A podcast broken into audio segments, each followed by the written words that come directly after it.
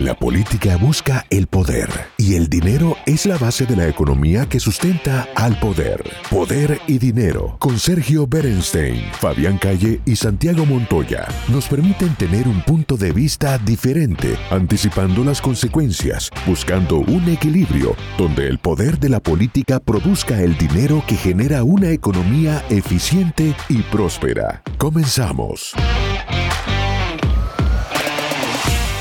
Existe el riesgo de que seguir subiendo la tasa de interés sin rápidamente evolucionar hacia políticas de otro tipo, este, sigan eh, achicando el bolsillo de, eh, los americanos? Eh, vos pones el acento, Santiago, en un tema central que es la coordinación que siempre debe haber entre la política monetaria y la política fiscal eh, y la política de ingresos, es decir, lo, que paga el sector público en cualquier país. Eh, aquí lamentablemente hemos tenido en la época de la pandemia una, lo, que llamamos los economistas dinero tirado desde un helicóptero, es decir, eh, helicopter money, en el sentido de los pagos que la administración demócrata hizo en términos de bueno, lo que en Estados Unidos llamamos los giveaways, ¿no? los, regalos que, que, hizo en términos de, de cheques, eh, es decir, tuviste la combinación de una política monetaria de tasa cero, extremadamente laxa, con una política fiscal que debió haber sido, este concepto me parece central y, y, lo digo en, en, todas las clases que doy de, de política económica mundial. La política económica tiene que ser anticíclica y anticíclica quiere decir algo muy simple y que lo hacemos todos nosotros en nuestras casas. Guardar en épocas de vacas gordas para gastar en épocas de vacas flacas. Eh, y aquí eh, el gobierno de los Estados Unidos lamentablemente se ha quedado sin munición para, o, muy poca munición para eh, justamente poder tener una política. Si sos contractivo en lo monetario, tenés que ser expansivo en lo fiscal. y lo que vos mencionás de la combinación de Volcker con una administración republicana que vino a hacer políticas de incentivos a la oferta, sobre todo bajando impuestos. Bueno, hoy la, primero la ideología del gobierno demócrata no, no va en esa dirección, pero también tiene poco espacio para hacerlo porque se gastó la plata en la época anterior. Es decir, cuando uno tiene que coordinar política monetaria y política fiscal, con las dos no puede apretar el freno y con las dos no puede apretar el acelerador. Eh, lamentablemente, en los años anteriores, con las dos políticas, eh, tanto la fiscal como la monetaria, fueron expansivas. A mi juicio debió haber sido prudente la política fiscal antes y expansiva la política monetaria.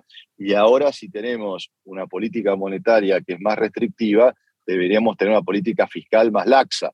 Eh, y esto significa subsidiar o ayudar a quienes tienen una, eh, una hipoteca y les está subiendo la tasa de interés, o más a la cultura norteamericana, bajarle impuestos a aquel que le está subiendo la tasa de interés. Ese debería ser el camino, pero bueno, es contrario a las políticas que se están haciendo ahora.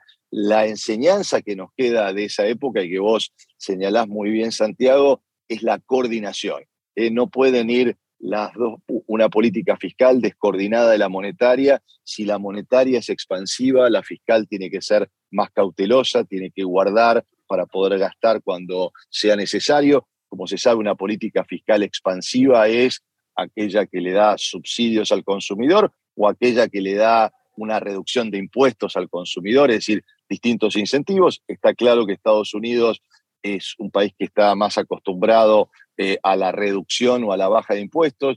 Como mencionaba Fabián hace un rato, yo vengo del sudeste asiático, de la Asia Business School, eh, eh, que está focalizado en Malasia. La cultura del sudeste asiático es más subsidiar. Por ejemplo, lo que han hecho es el precio de litro de nafta en Malasia. Es cierto que tiene una compañía estatal, lo están subsidiando para que como dijo Santiago, el bolsillo del consumidor no se vea, eh, no se vea dañado. Lo que uno puede pensar en los Estados Unidos, y obviamente pensando en la conjunción con otro tipo de políticas, veremos también lo que pasa en la elección de medio término, en la constitución del Congreso, es políticas que reduzcan impuestos sobre todo a aquellos sectores que se ven más afectados por la suba de tasa de interés o por la suba del precio del combustible. Martín, una última, una última pregunta antes, antes de liberarte y que puedas seguir con tus actividades. Te nombro tres países que creo que son claves para la región y en, gran medida también para el hegemón que es Estados Unidos. ¿Cuáles vos ves que son sus fortalezas y sus debilidades económicas en, en el corto y mediano plazo? El caso más importante obviamente es China, socio y rival de Estados Unidos, México, un país clave, como vos dijiste, para recibir estos flujos que están cambiando de las cadenas logísticas, y Brasil. ¿Cómo ves esas tres grandes economías? Bueno, China hoy tiene un problema de confiabilidad, eh, tanto en términos de como proveedor de, distintos tipos de productos hacia el resto del mundo y por lo tanto como vos sabés, recuperar la confiabilidad le va a llevar eh, mucho tiempo, con lo cual, digamos, cualquier acuerdo eh, de inversiones, cualquier acuerdo comercial, eh, cualquier incursión que quiera hacer China en, nuestros países va a ser vista con, con, con lupa o con, digamos, con, con, muchas evaluaciones previas. sí está claro que China tiene una una tasa de ahorro que, le da una ventaja competitiva, sobre todo también porque ese ahorro queda dentro de China y eso les permite tener una base de eh, capital para poder invertir, para su sistema financiero, para tener crédito en su propia moneda, eh, que le permite tener, eh, bueno, resiliencia a este factor. Pero veo a China más teniéndose que enfocar en su base regional que en la posibilidad de expansión mundial, reitero, por la falta de confiabilidad que ha generado tanto el episodio pandemia como su apoyo eh, explícito o implícito, perdón, y en algunas maneras explícito que ha hecho de Rusia en, eh, en la invasión a Ucrania. México con una gran oportunidad, pero con un gobierno que lamentablemente va a la retranca de eh, las políticas de incentivos a la inversión. Eh, eh, el, gobierno de López Obrador, si bien ha, traído sobre todo una, una, bandera que es muy importante para nuestra región, que es la bandera de la anticorrupción, ha dado mucha falta de predictibilidad al sector privado y lo que yo percibo eh, de, sobre todo el sector privado, decías vos tanto como Santiago, que, trabajo en, en, toda nuestra América Latina, eh, lo que percibo del sector privado eh, mexicano es una gran oportunidad con Estados Unidos, pero falta de previsibilidad de las políticas que, que, tiene el gobierno y que todavía se van a continuar en los años venideros.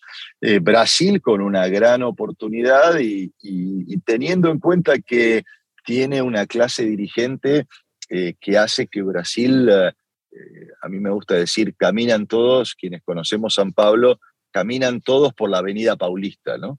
la Avenida Paulista es lo suficientemente ancha como para poder tomar a quienes son partidarios de Bolsonaro o quienes son más partidarios de Lula. Eh, creo que en política económica, por supuesto, eh, los dos tienen diferencias importantes, pero en política económica ninguno de los dos eh, hace, comete errores graves. El Banco Central de Brasil es un bastión en términos de estabilidad de política monetaria, lo ha demostrado en, en distintos momentos. El propio Lula, cuando tuvo que elegir un presidente de Banco Central en 2002 buscó al brasileño con más reputación internacional, con una carrera extraordinaria como era Enrique Meireles, que como ustedes saben estaba sentado en Boston, en, Massachusetts, dirigiendo Fleet Bank, Bank Boston, y lo repatriaron en 2002 para conducir la política monetaria, y lo mismo podemos decir de la política fiscal. Y además ha habido reformas en Brasil en términos de eh, eh, responsabilidad fiscal, en términos de cambios previsionales, que a mi juicio en el sistema previsional que son permanentes. Por lo tanto, Brasil con una gran oportunidad y digo, nosotros desde el Cono Sur creo que tenemos que recrear el regionalismo, la política para las Américas, en un mundo que también se vuelve más regional, que se vuelve más bipolar, como decíamos al principio de nuestra charla, con un eje Rusia-China, Europa tratando de encontrar eh, un nuevo destino, eh, la zona de Medio Oriente como ganadora en términos económicos, Estados Unidos que con sus dificultades, a mi juicio, va a salir de este proceso. Estados Unidos tiene una gran ventaja que es la innovación que tiene eh, todo el sector privado de los Estados Unidos, la capacidad de crear, de innovar, de estar en la frontera tecnológica y eso no tiene parangón hoy en el mundo. Eh, y bueno, nosotros desde, desde América del Sur, nuestra integración con Brasil, nuestra integración en todas las Américas nos da una oportunidad, pero veo, eh, a pesar de la incertidumbre política, Fabián, que, nos puede traer la elección, eh, veo a Brasil con, con, con mayores fortalezas que debilidades para este nuevo mundo que, bueno, tan cambiante y con tantas incertidumbres.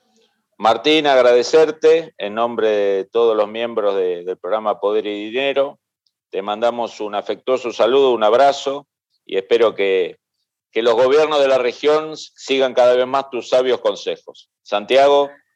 Una, un abrazo, Martín, y quiero resaltar lo que acabamos de escuchar para la audiencia, porque eh, Martín fue eh, hacedor de política pública, es decir, estuvo a cargo de lo que sería la Reserva Federal de un país de la región, eh, en estrecho contacto de un gobierno que era afín al gobierno republicano en aquel momento. Entonces, este, conocer de cerca eh, ese manejo y conocer lo que significa tener gente del otro lado a la hora de hacer política pública resulta mucho más valioso ofrecerle este tipo de opiniones a nuestra audiencia. Muchas gracias, Martín.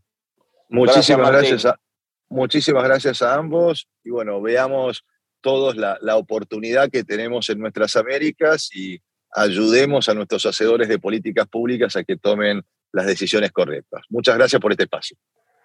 Gracias, Martín. Gran abrazo. El análisis sobre el poder y dinero concluye por hoy. Seguimos con los cálculos y proyecciones para ofrecerles nuevas herramientas que les ayuden a tomar mejores decisiones. Hasta el próximo programa.